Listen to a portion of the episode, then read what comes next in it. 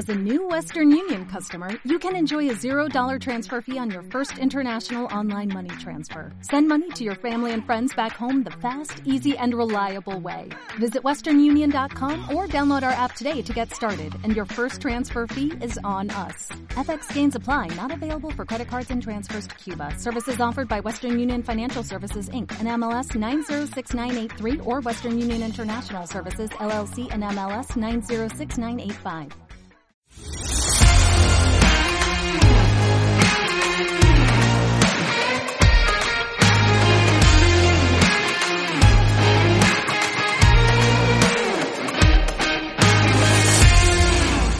Hola, ¿qué tal? Muy buenos días, buenas tardes o buenas noches. Mi nombre es Jefferson Maldonado y estás escuchando Talks, el podcast donde aprenderás todo lo relacionado con el diseño web, el diseño UX, WordPress y el amado y odiado Divi. Este es el episodio número 46 de Divi Talks, queridos Divi Lovers, donde estaremos hablando sobre todas las ventajas que conlleva tener la mayor parte de tu información de trabajo en la nube ante acontecimientos complejos de tu alrededor. En este caso les contaré una experiencia que tuve esta semana justamente con un problema ambiental que hay en la zona donde vivo y bueno, cómo fue que tener prácticamente todo en la nube me ayudó precisamente a continuar con mis proyectos y mis negocios sin ningún tipo de contratiempo. Pero antes de comentarles esto, recuerden que eh, tenemos uxtv.com donde recomendamos que te suscribas desde 6 dólares al mes, donde aprenderás a crear diseños geniales con WordPress y Divi. Es nuestro proyecto educativo y te invitamos a que seas parte de nuestra comunidad y acceder al increíble catálogo de videotutoriales, cursos y descargables, layouts premium y si eres premium plus a nuestro nuevo beneficio de grupo privado de Telegram. Y así estarás más cerca de convertirte en el profesional de diseño por el que tanto has luchado y que tanto has querido ser siempre. Entra ahora mismo en UXTV.com y échale un vistazo a los planes de suscripción que tenemos desde 6 dólares al mes. Ahora sí, vamos a comenzar con este episodio.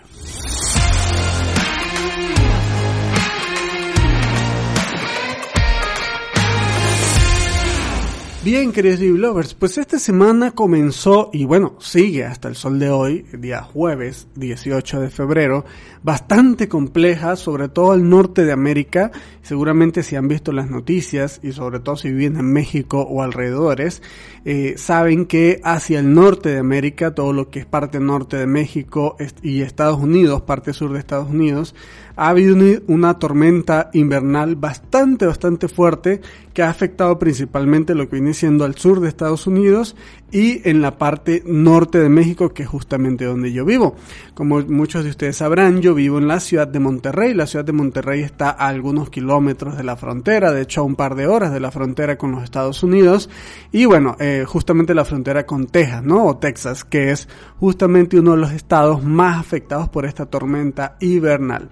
Precisamente esta tormenta lo que ha eh, traído es eh, temperaturas excesivamente bajas en toda la zona. En Estados Unidos eh, se han reportado temperaturas de hasta menos 20 grados centígrados. acá en Monterrey el día lunes amanecimos a menos 11 grados centígrados. Yo tengo particularmente viviendo 6 años en esta ciudad y nunca había experimentado una temperatura tan baja como la del día lunes. La verdad es que fue increíblemente fuerte la baja de temperatura y pues eh, precisamente por estos fríos se generan una serie de problemas, ¿no? El primer problema es que eh, obviamente al tener una muy muy baja temperatura pues la mayor parte de la gente busca calentarse de alguna manera y mucha gente pues tiene los climas, lo que vienen siendo aire, aires acondicionados que tienen doble función, que tanto enfrían como calientan y pues prenden, ¿no? Lo que viene siendo la calefacción del aire acondicionado o, lo que aquí llaman clima, por eso le llaman así, porque un aire acondicionado en teoría solo enfría y un clima puede enfriar y calentar, o sea, sirve como calefactor también. O en su defecto usan eh, calefactores, ya sea eléctricos o de gas, ¿no? Que es lo más común que uno tiene en su hogar para calentarse. Entonces, evidentemente, todo esto lo que hace es que se genere una demanda de gas natural bastante alta, ¿no? Para poder calentarse. ¿Qué sucedió? De hecho entrando el propio lunes, que las temperaturas han sido tan bajas que en Texas o en Texas eh, incrementó el consumo del gas natural por lo menos un 25% en todos esos días y eso hizo que hubiera pues obviamente una demanda mucho más alta de este recurso. Resulta que días después de todo este eh, hecatombe que les voy a comentar, eh, me entero que en el norte de México las plantas generadoras de electricidad generan esa electricidad con el gas natural que se importa en un 80% desde Texas o desde Texas. Entonces, ¿qué sucede? Que al aumentar la demanda justamente en el estado de Texas y eh, sus gobiernos locales y demás dar preferencia a sus conciudadanos antes de propiamente la exportación del gas natural, lo que hacen es reducir el número de gas natural que envían o exportan hacia el norte de México, precisamente a las plantas generadoras de electricidad aquí en el norte, de México.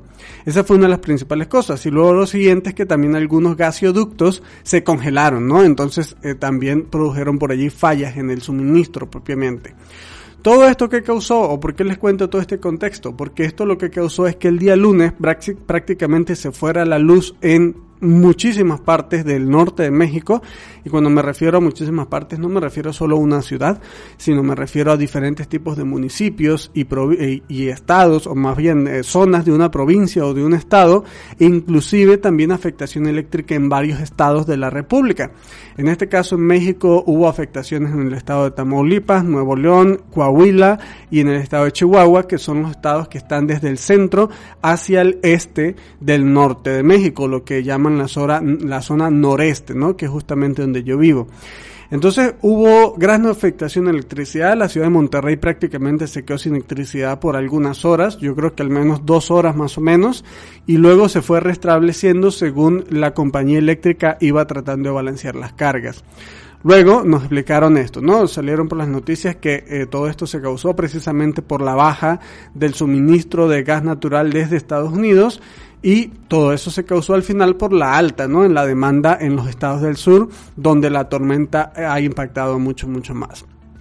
Entonces, ¿qué sucede? Eh, ¿Y dónde está el meollo de todo este asunto? De que el día lunes, pues comienzo yo una semana con una fecha de publicación de un nuevo curso en yoxtv.com y pues resulta que era el día lunes y en pleno curso, en plena, en plena publicación de curso, pues yo no tenía electricidad.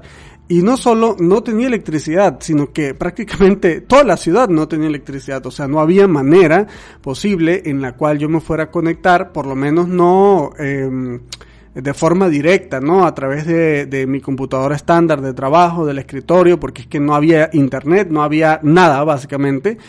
Entonces, bueno, todo esto obviamente causó que, eh, bueno, mucha preocupación y, demás por, por la parada o el detenimiento del trabajo y todo lo demás.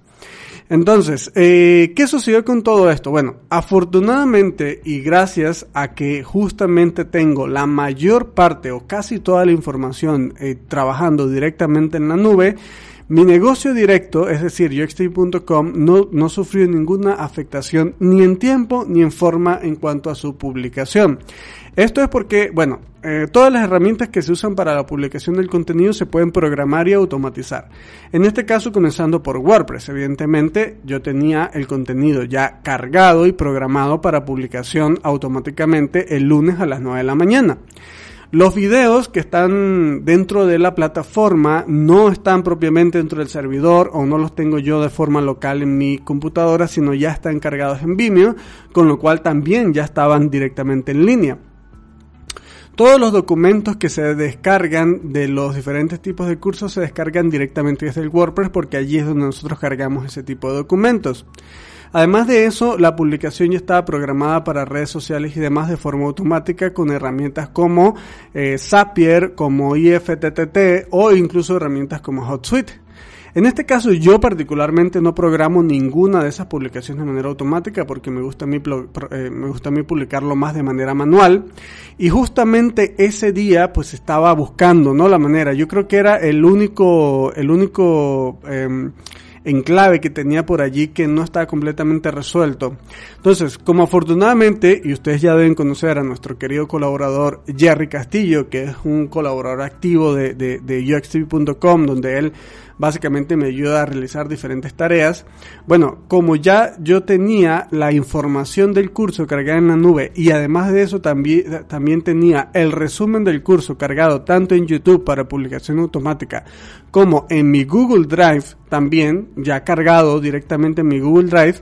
Entonces lo que pensé fue, bueno, directamente desde mi celular, que allí sí tengo internet y eh, un poco de batería aún, le comparto mi eh, video o el video del resumen del curso a mi compañero Jerry Castillo y en caso de que por lo que sea la electricidad no llegue, mm, eh, esto lo pensaba yo el lunes a las 9 de la mañana más o menos. En caso de que para el mediodía la electricidad no haya llegado todavía, pues ya le comparto el curso a mi compañero y mi compañero se puede encargar de compartir lo que viene siendo el curso tal cual como lo hacemos nosotros a eso de mediodía o una de la tarde hora de Ciudad de México, ya teniendo acceso al curso y bueno, tanto al curso como a la información y también al video de resumen.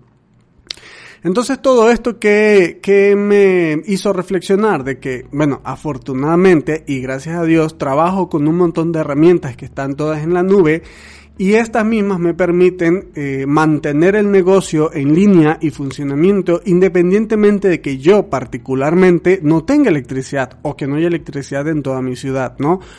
En caso de que haya algún tipo de contratiempo ambiental, justo como el que está viviendo el día lunes y parte del día martes también, y eso me permitía o me permite afortunadamente seguir avanzando en mi negocio y que bueno, básicamente mi, mi negocio no depende de mi lugar físico, ¿no? De, de, de, de donde yo vivo o de donde, eh, si donde vivo hay electricidad, gas, agua o cualquier otro tipo de servicio.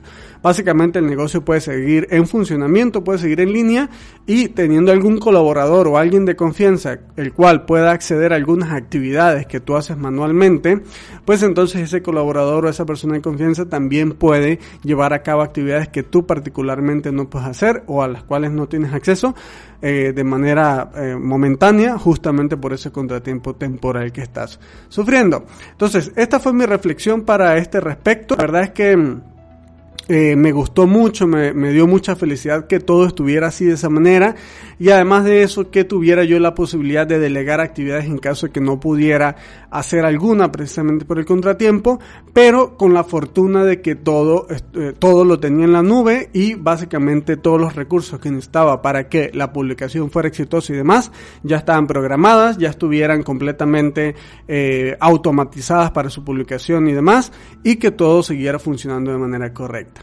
Finalmente, mi recomendación es que si tienes algún tipo de procesos o contenidos de tu negocio digital que lo tienes de manera local en tu computadora, mi recomendación es que busques la manera de subirlo a una nube segura. En este caso, evidentemente, herramientas como Google Drive o Dropbox son súper seguras, son bastante, bastante seguras y vale mucho, mucho la pena pagar por espacio en estas plataformas para que tengas tu información asequible y de una manera más bien, eh, bueno, que tengas oportunidad de acceder a esa información independientemente de la situación donde estés o si estás físicamente en algún lugar o no.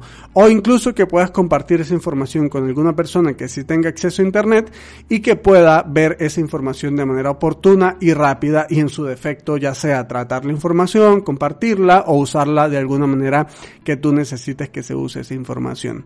Entonces, si aún tienes algo eh, algún tipo de información o algún tipo de proceso de tu negocio, el que te está generando dinero en línea, que no lo tienes en la nube, que no está semi automatizado o que, o, que no tiene un plan de seguridad en caso de que tú o en tu ciudad completa se vaya la electricidad, es momento de que eches un poco a pensar y eh, busques la manera de poder semi automatizar, automatizar o colocar en la nube esa información para que su tratamiento sea oportuno en caso de que haya alguna eventualidad o contratiempo ambiental justamente en el lugar donde vives. Finalmente, eh, bueno, eh, eh, se trata de eso, de que no dependa, tu negocio no dependa de que en tu, en tu ciudad haya electricidad o no, y que, bueno, todo siga funcionando correctamente independientemente de tu situación eh, ambiental o que si hay algún tipo de contratiempo en tu país, en tu ciudad, y bueno, ocurren este tipo de detalles, ¿de acuerdo? Muy bien, queridos lovers, básicamente esta era la reflexión. Eh, es un poco las ventajas de tener casi todo en la nube y poder trabajar de esa manera. Me, quise compartirles esta experiencia porque seguro muchos de ustedes tienen algún tipo de negocio digital y eh, estas experiencias que vivo día con día pues son las que hacen precisamente que eh, este podcast o compartirles en este podcast es lo que hace que verdaderamente tenga valor. Así que espero que les haya servido y ya saben por supuesto que si les ha gustado este contenido no olviden compartirlo en sus redes sociales con todos sus conocidos. Finalmente les doy gracias por sus me gusta en iBox, sus valoraciones en iTunes y sus likes y suscripciones en Spotify.